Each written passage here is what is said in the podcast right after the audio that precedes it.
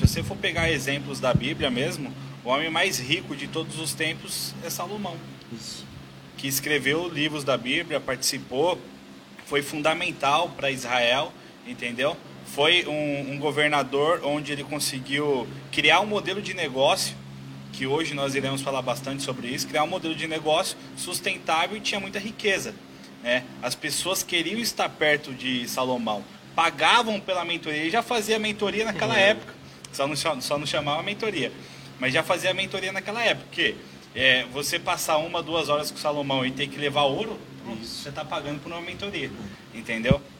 Então a gente precisa quebrar esse preconceito de que riqueza e Deus não moram na mesma casa. É isso aí. Então, meus irmãos, nós temos é, você que comunga da mesma fé que nós, ou você que é, não é evangélico, não é católico, não tem nenhuma crença, mas você percebe que, que tanto a, os princípios bíblicos quanto nossa, nossa vida diária, ela está ligada a uma coisa a outra. A, a questão de fé, espiritualidade, prosperidade, é, negócios, empreender, trabalho, elas estão ligadas há princípios que nós temos que guardar da palavra para que a nossa vida ela venha é, fluir ainda mais, né? Mas a, a gente começa a observar, Jean, que o mundo ele está se transformando, né?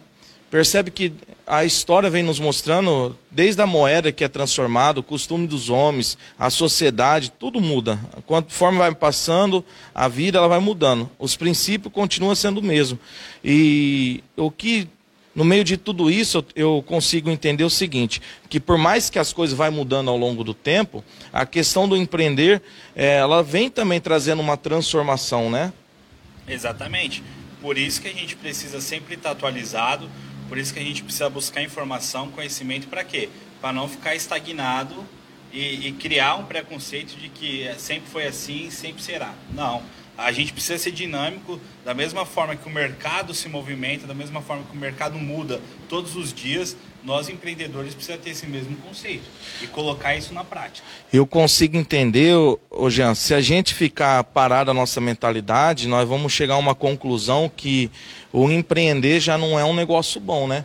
Porque ah, nós vamos perceber que nós estamos vivendo uma pandemia, por exemplo, aonde que nós estamos vivendo alguns lockdown, comércio abre, comércio fecha, e muitas pessoas dentro disso viu o seu comércio fechar, e aqueles que tinham uma, um registro, um cargo público, alguma coisa assim a esse respeito, começou a dizer que ter um, um é, tá registrado é ter um seguro, é estar assegurado, né? Mas se a gente olhar para esse ponto, nós vamos perceber que estar registrado não é estar assegurado, porque se acontece de, de uma pandemia dessa, a pessoa pode perder o registro dela, né?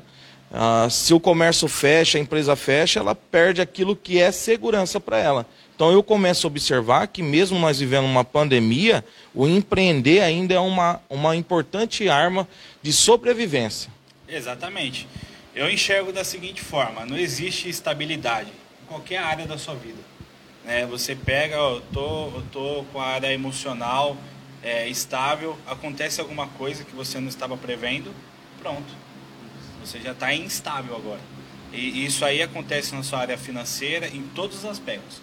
Então eu não gosto de me prender aquele conceito de que eu tenho o registro, pronto, eu estou assegurado. Não. Para a empresa, é, por mais que você seja um excelente profissional, como o exemplo que o pastor citou aqui, você pode chegar amanhã e falar assim, ó, a porta fechou, eu vou ter que demitir você. Pronto, cadê sua estabilidade? Então não existe. Ah, mas eu sou funcionário público. Da mesma forma o governo pode quebrar. Entendeu? Vê o exemplo que estamos passando agora, diversas reformas, enfim.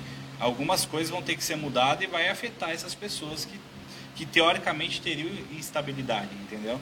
Então é fundamental a gente poder entender que não existe estabilidade. A gente precisa, sim, ter, estar pronto para quê? Acontecer um problema, a gente conseguir resolver da forma mais rápida possível. E essa é a dinâmica do empreendedor.